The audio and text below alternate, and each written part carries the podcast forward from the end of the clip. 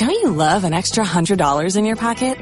Have a TurboTax expert file your taxes for you by March 31st to get $100 back instantly.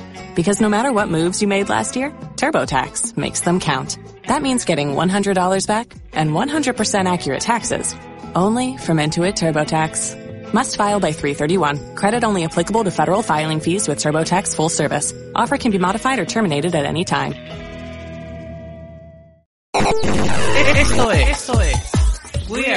Podcast con María Grecia Robles.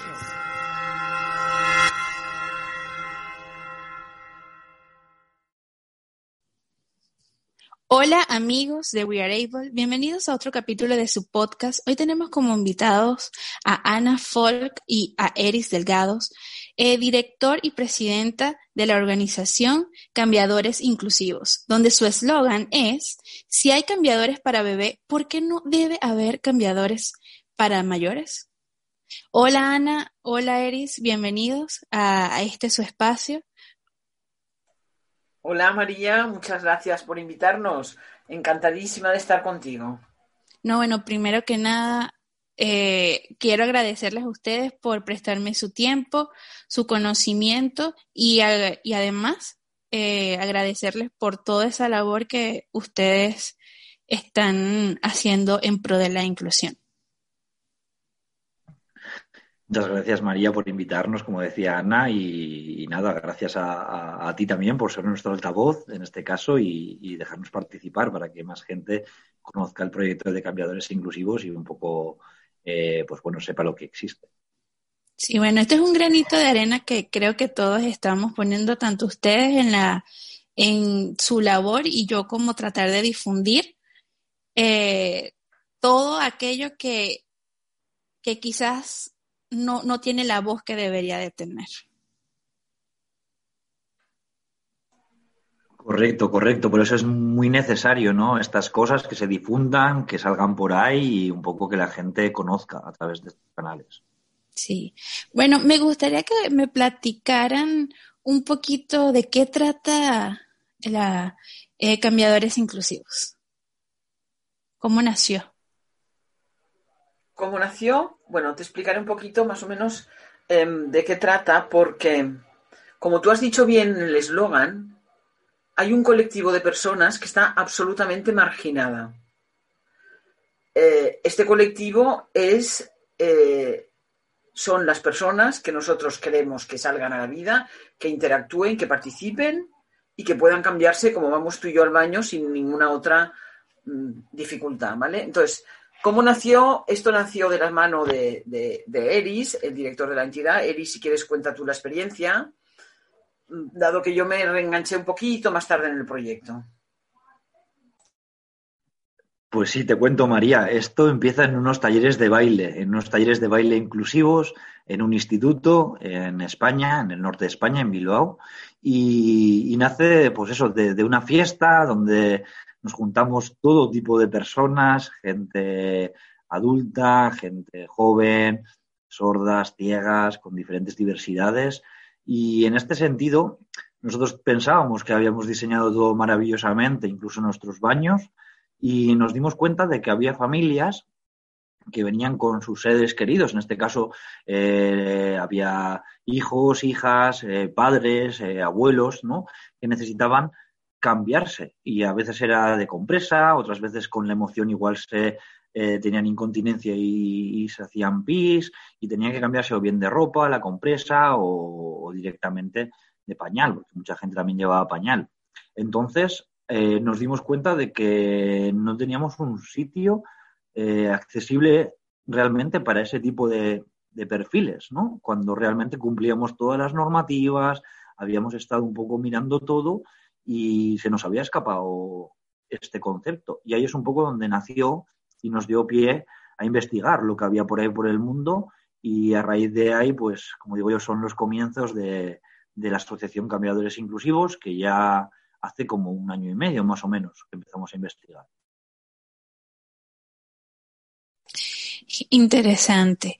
Y, y exactamente en la actualidad, ¿qué hace Cambiadores Inclusivos? Bueno, en la actualidad, vamos a ver, en la actualidad hacemos muchas cosas, María.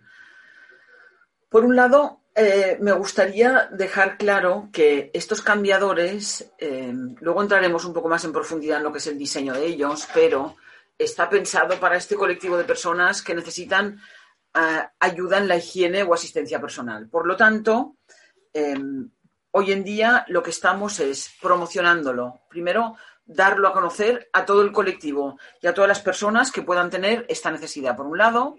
Por otro lado, evidentemente, estos cambiadores em, no, son, no son unos baños estándar accesibles. Luego también entraremos un poco más en detalle en esta, en esta temática. Y, por lo tanto, estamos hablando con ayuntamientos estamos peleando para poder ubicarlos en espacios estratégicos. ¿Vale? Evidentemente, un cambiador de estos no lo vamos a poder poner en cualquier edificio, esto está claro, pero sí lo debemos de poner en una playa, en un estadio de fútbol, en un parque de atracciones, etcétera, etcétera. Porque me gustaría em, dejar claro también y diferenciar un poco el concepto de los cambiadores con el de los baños accesibles. Lo que pasa es que me estoy yendo de la pregunta, María. Entonces, lo que estamos haciendo ahora es promocionando moviéndolo por las redes, hablando con ayuntamientos y entidades que quieran, eh, por fin, instalar un cambiador accesible y dar ese servicio a la ciudadanía, cubrir esa necesidad que falta para que todos los ciudadanos y para que todas las personas puedan disfrutar de su, de su vida y de su intimidad y de sus necesidades fisiológicas en, en igualdad de condiciones. Exacto. Estuve, estuve leyendo que su meta es poder tener mil cambiadores, incluso mil cambiadores específicamente. ¿Cómo, ¿Cómo quieren lograrlo? ¿Cuál es el plan a seguir? A ver, un poco, como digo yo, el, número mil es un poco por, por poner un objetivo a, a, largo plazo también, ¿no? O sea, al final realmente es un objetivo ambicioso porque creemos que en este caso, en España, hacen falta muchos cambiadores. Entonces, claro, no sabíamos qué número poner. Y sí que era importante hablar de un montón de espacios o de sitios estratégicos, como ha comentado Ana, eh, donde de alguna manera son necesarios. Puede ser un centro comercial, aeropuertos, estaciones de autobuses, eh, áreas de servicio de la carretera. Al final, realmente hablamos de muchos espacios. Y, un poco cómo lo, lo pretendemos hacer.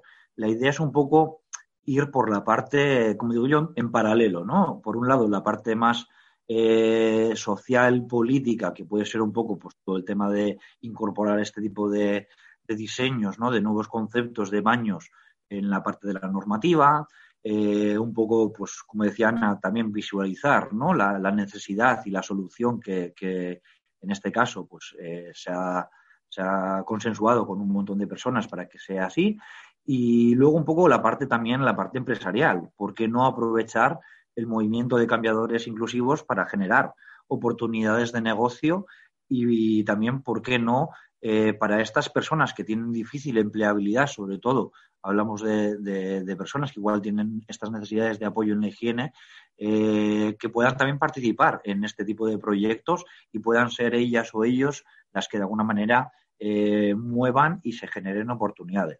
Nos hemos encontrado, bueno, de hecho en nuestro equipo tenemos una compañera que se llama Marian, que de alguna manera ya tiene esta necesidad y tiene una diversidad o una discapacidad alta donde de alguna manera eh, no le es fácil poder trabajar.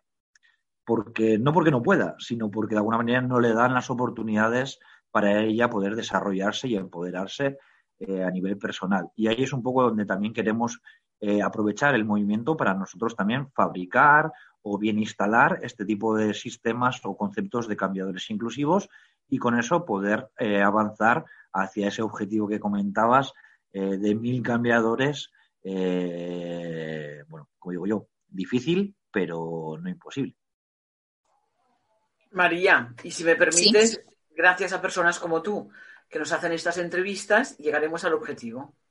Sí, es lo que estaba pensando, que hay que difundirlo más, porque siento que eh, a veces se pierden, bueno, nos perdemos de personas tan talentosas y simplemente por cohibirse, por el temor o porque simplemente no tienen las herramientas, ¿sabes? Para, para poder hacer una vida, llamémosla normal, si así, para ponerle, categorizarlo de esa manera, pero que eso pasa también yo creo que con todo tipo de condiciones, así como yo que soy una persona no vidente, a veces tengo que exigir cierta accesibilidad para, no sé, cómo, porque no la hay, ¿sabes? Una página web, una, una plataforma, ya sea por algo clínico, por algo laboral. Entonces, creo que nos encontramos con todos esos limitantes. Imagínate que yo, en mi comunidad, como no vidente, nos encontramos con tantas limitantes. ¿Cómo será una persona que algo tan básico como ir al baño no lo hay? Y ese sea su mayor limitante. No su parte intelectual, solamente algo como algo básico.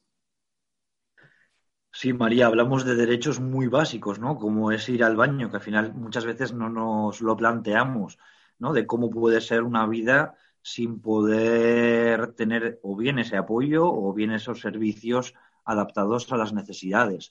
Y en este caso no hablamos solo de personas con algún tipo de diversidad funcional, física o así, sino muchas personas de avanzada edad, igual también incluso, ¿no? Que, al final te vas con la familia de compras, y tu madre, tu, tu, padre, tu abuela, tu abuelo, pues necesitan estar, eh, como digo yo, mm, pues, con, con, un cierto tiempo, ¿no? Tres horas, cuatro horas, en plan en un centro comercial, es algo convencional, y de alguna manera en plan nos, nos impide, ¿no? Nos limita el uso de nuestro ocio, de nuestro tiempo, por un simple elemento como no poder ir al baño o tener, pues imagínate, eh, no, no, poder beber nada porque tienen que ir o saben que tienen que ir al baño o directamente quizás como nos ha pasado muchas veces tener que ir con una toalla tirarla al suelo y cambiarle en un baño convencional como te imaginas como está en el suelo esto es lo que vivimos y esto es un poco lo que un poco pretendemos cambiar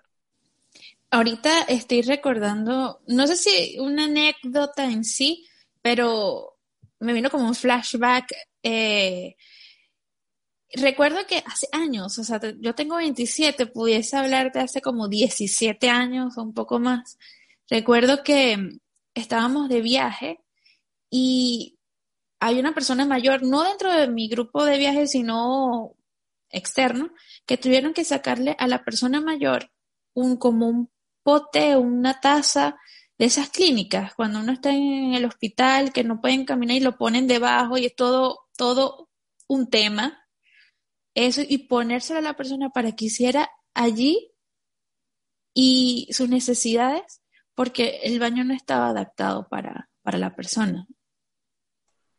Imagínate la, quizás hasta la humillación para la persona, o sea, de que la, el saber que todo el mundo se esté dando cuenta que tengan que ir a hacerle eso, o sea, porque es algo tan íntimo, tan personal, no, no, no, o sea. Bueno, es una falta de respeto hacia estas personas. A mí me gustaría mm, recalcar, María, que desde mi punto de vista, el, poder disponer de cambiadores es simplemente hacer que todas las personas lleven una vida plena. Punto. No hay que darle más vueltas. O sea, todos tenemos derechos a llevar una vida plena. ¿Y ya está? Sí. Totalmente. hay, no hay otra vuelta. Por lo tanto, Mm, esa necesidad existe y esa necesidad se ha de cubrir. correctamente. Ahora, pueden, ya, ya, que ustedes son, digamos, expertos más de esa área, ¿qué, qué conlleva los cambiadores? ¿Qué su estructura? ¿Cómo? O sea, todo, toda esa parte. Estamos hablando hablaste al inicio. Estás hablando del diseño, ¿verdad? Sí, sí. Bueno, y todo lo que conlleva, que al inicio comentaste que querías acotarlo más adelante. Mira, a mí me gustaría eh, comentar dos cosas en este punto. Por un lado, especificar que estos eh, cambiadores son baños independientes de lo que se considera baños accesibles señalizados con el símbolo internacional de accesibilidad. ¿vale? Eh, que me imagino, tú estás en Estados Unidos, en Estados Unidos tenéis, una tenéis muchas variables de baños, tengo que decirte que tenéis muchos baños muy diferentes y muy diversos, y está muy bien porque cubre muchas necesidades de muchas personas diferentes, que es de lo que se trata. Entonces, nosotros estamos en Europa, en Europa tenemos la, la vieja Europa, tiene la vieja filosofía de los baños accesibles, que son eh, los baños que cualquier técnico podría dibujar en cualquier proyecto, con transferencia a un lado del inodoro, poco más. En estos cambiadores, además de eh, tener un espacio mucho más grande, de tener unos, calcula 12, 10, 12 metros, depende de cómo estén ubicadas las piezas, hay dos puntos que son importantísimos para que el usuario o para que las personas que lo lleguemos a necesitar lo podamos utilizar. Y es la colocación de una grúa para poder elevar el peso de la persona que va a utilizar el, cambiador o el baño o el inodoro o lo que haga falta y una camilla regulable en altura. Estas dos cosas para nosotros es importantísimo. ¿vale?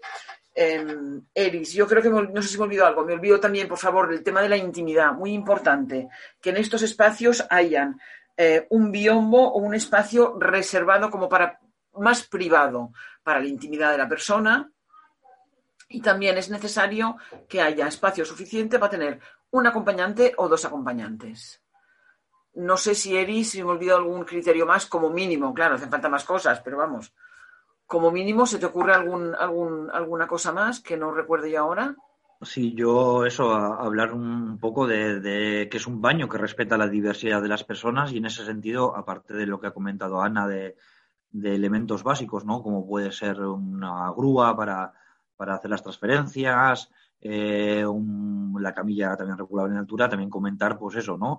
La importancia de tener esa doble transferencia de un inodoro, ¿no? Que al final depende un poco el tipo de apoyo que necesites, pues puedas ir por la derecha, por la izquierda y que tengas a ambos lados un espacio. Y luego se pueden añadir, como digo yo, otros elementos, ¿no? Que al final también en un momento dado pueden ser muy útiles, que en este caso sí que creemos que, son optativos, que pueden incorporarse muy fácilmente y que ayudarían a todo este tema de la higiene. Y hablamos, por ejemplo, de una ducha, ¿no? de, un, de un grifo donde de alguna manera, en plan, para casos eh, de higiene un poco mayores, pues te puedan facilitar, eh, pues, pues, eso, toda la parte de, aseo. Y, bueno, como comentaba Ana, pues al final luego, pues eso, todos los elementos extra, ¿no? La jabonera, los grifos monomando, todo lo que sería un poco más convencional que estamos acostumbradas a ver, ¿no? Las barras de apoyo y los diferentes elementos para diferentes eh, diversidades, ¿no? Que puedan existir. Mira, eh, yo tocando todos esos temas, yo estaba grabando hace un par de días y tocamos algo muy importante que tiene que ver un poco de esto. Eh, que yo espero, y lo dije y creo que ya está la tercera vez que lo digo, espero fervientemente y estoy casi segura que en 10 años la accesibilidad y la inclusión no va a ser una solicitud, sino que va a ser algo que va a venir en modo automático, simplemente va a estar. Y yo espero que así sea con todo, en la parte digital, en la parte laboral y como en este es el caso, en la parte de cambiadores para personas que, que se les... que es un limitante, pues ir al algo tan básico como el baño, pues ya no va a ser, ya no va a ser eso. Y creo que vamos a empezar a ver eh, mucho talento fuera en 10 años que ahorita le limita por no poder hacer eso. Yo me encanta que seas tan positiva. Sí. Mm. Yo no lo sé. Yo espero, espero que sea cierto, espero que sea cierto y espero que en 10 años veamos un cambio. Evidentemente, yo creo que ahora con el tema de las tecnologías además habrá un cambio abismal, abismal en el mundo, pero, pero no sé, no sé, no sé, no sé, no sé hasta qué punto a nivel de accesibilidad, ya te digo, a nivel de tecnología sí, control del entorno también, pero a nivel ya de estos diseños del espacio físico, no sé si tardaremos un poquito más. Haremos todo lo posible para no tardar tanto nosotras, pero.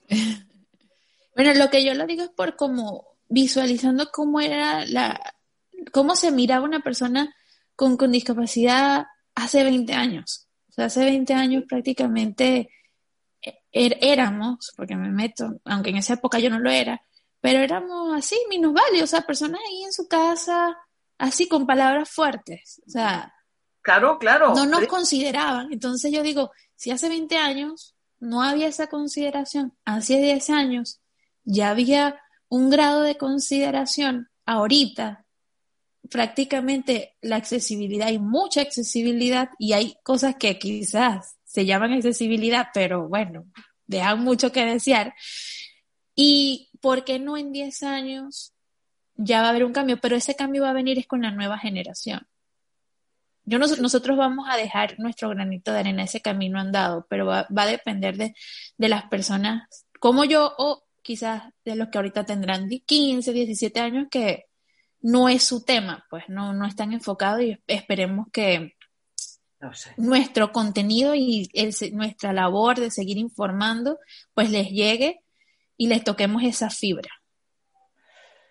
Eh, mira, yo te voy a decir una cosa, evidentemente sí, eh, sí habrá un cambio, se, tiene que haberlo, porque igual que tú dices que antes eh, estabais escondidos en las casas, ahora este colectivo que nosotros defendemos son los que están escondidos en las casas.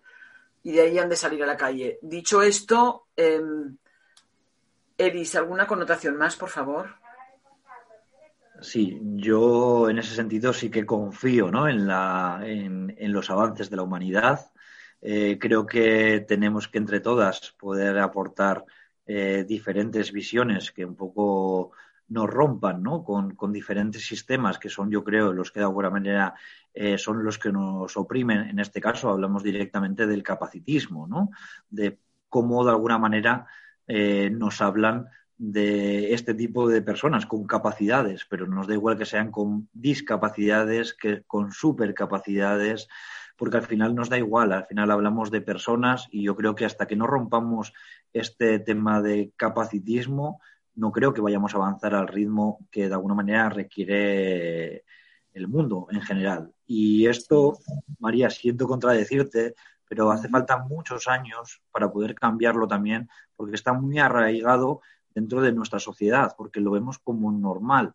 ¿no? Es un poco lo mismo que pasa con el tema del, sexismo, ¿no? Que al final un poco está tan metido dentro de la sociedad que faltaría mucho, mucho, mucho trabajo interno eh, a nivel personal y a nivel colectivo para empezar a cambiar situaciones y cambiar estos modelos que de alguna manera eh, discriminan o oprimen a diferentes colectivos. En este caso hablamos de las personas que no consideran por ahí que son normales. Y en este caso me da igual que sean por abajo, hablamos de personas con discapacidades, o por arriba, personas con supercapacidades.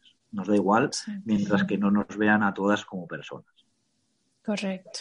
Bueno, yo siempre me considero una persona positiva, así que bueno, esperemos que en 10 años, si no, el tiempo que sea necesario, ya estemos o no estemos nosotros, pero ya estamos dejando un granito de arena, un granito más que antes, hace dos, tres años no había. Así que